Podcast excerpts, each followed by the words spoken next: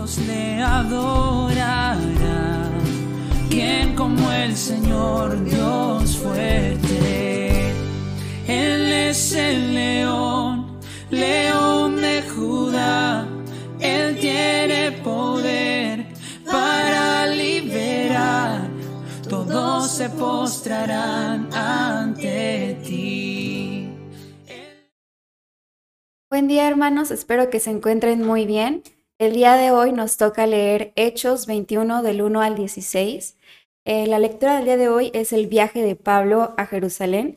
Espero que ya tengan su Biblia a la mano o algún eh, aparato con el que la podamos consultar.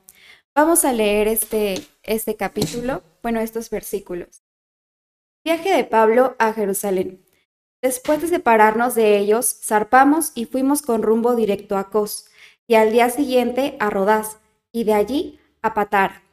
Y hallando un barco que pasaba a Fenicia, nos embarcamos y zarpamos.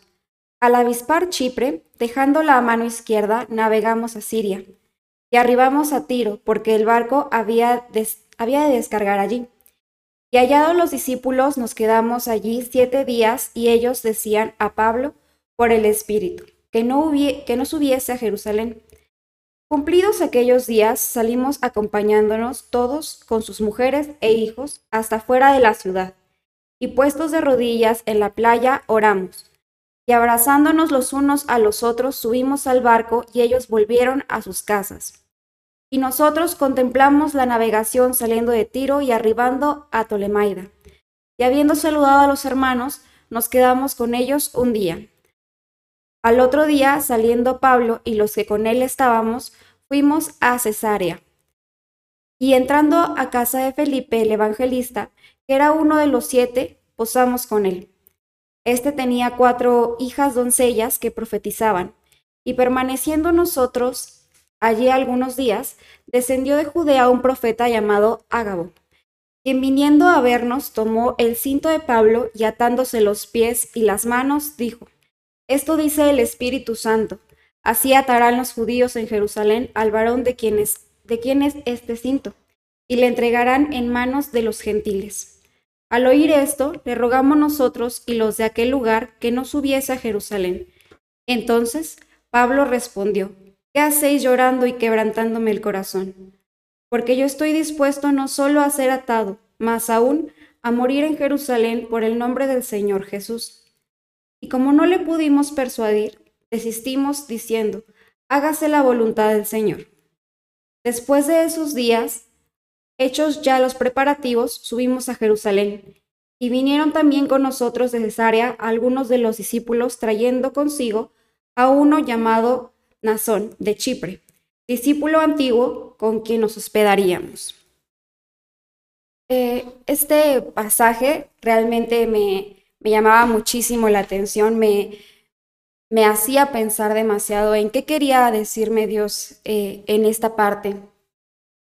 Y Dios me, me mostraba eh, cómo había sido Pablo, eh, la, la, entrega que estaba teniendo Pablo en este momento y toda esta clase de viajes que estaba haciendo, no por placer, no, no por vacaciones o incluso por negocios, sino todo lo contrario, lo estaba haciendo por amor. Y no por amor a él mismo, por amor a su Dios y por amor a los demás. Quería que conocieran lo que él estaba conociendo. Querían que viviera lo que él estaba viviendo. ¿Y qué era lo que vivía Pablo? Bueno, Pablo estaba caminando por fe, no por vista, porque como leemos en este, en este pasaje, Pablo sabía que las cosas no iban a ser fáciles e incluso muchos se lo estaban diciendo pero él estaba caminando por fe, por lo que su Dios le estaba prometiendo. Pablo hablaba la palabra de Dios y las situaciones cambiaban. Y claro, no cambiaban siempre para bien, o al menos no era lo que se veía. Sin embargo, a su fe, a lo que los otros iban a sentir y en lo que los otros iban a transformarse, eso era para bien. También Pablo se esfuerza por hacer las obras de, de, nuestro Dios sin importar la oposición. Y nuevamente podemos ver que muchos le decían que no fuera. Y, Pablo nuevamente, eh, en el, voy a leer nuevamente el capítulo, perdón, el versículo 13, Dice, entonces Pablo respondió, ¿qué hacéis llorando y quebrantándome el corazón? Porque yo estoy dispuesto no solo a ser atado, más aún a morir en Jerusalén por el nombre del Señor Jesús. Nos damos cuenta de que realmente Pablo estaba viviendo su fe, estaba haciendo lo que Dios le había pedido y no estaba eh, considerando todo lo malo que podía venir porque sabía que la recompensa que él tenía era muchísimo mayor al sufrimiento que podría tener en ese momento o más adelante. Y sobre todo, Pablo estaba tranquilo en la tormenta. ¿Por qué estaba tan tranquilo Pablo? Si sabía todo lo que venía, todos los conflictos y problemas o incluso su muerte. Porque Pablo estaba confiado en que Dios estaba con él en cada paso. Y seguramente ustedes sabrán la historia de Pablo, hermanos. Pablo no era de, una, digamos, eh, no venía de, un buen momento en su vida o no venía como de lo mejor.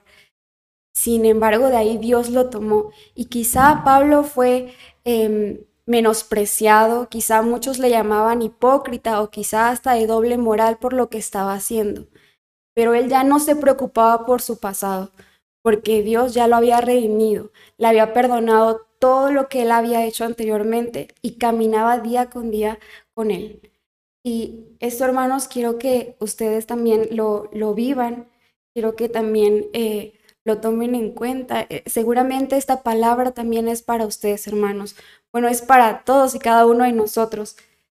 No, no nos movamos por lo que vemos, sino por nuestra fe. No nos movamos por lo que la gente dice, lo malo o lo bueno. Siempre confiemos en lo que Dios está diciendo de nosotros y las promesas que tiene Dios de nosotros a lo que vendrá, aunque se vea demasiado negro o malo el futuro. De igual forma, hermanos, quiero exhortarlos a que estemos siempre hablando de nuestro Dios. No son tiempos fáciles y sobre todo por eso tenemos que hablar. Así que, eh, hermanos, espero que esta haya sido una palabra de bendición. Sé que fue muy corto, pero creo que no hace falta demasiado para entender que nuestro Dios nos ama y quiere que hablemos de Él y compartamos lo que estamos sintiendo gracias a Él.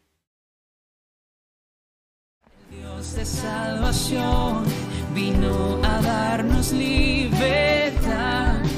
¿Quién como el Señor Dios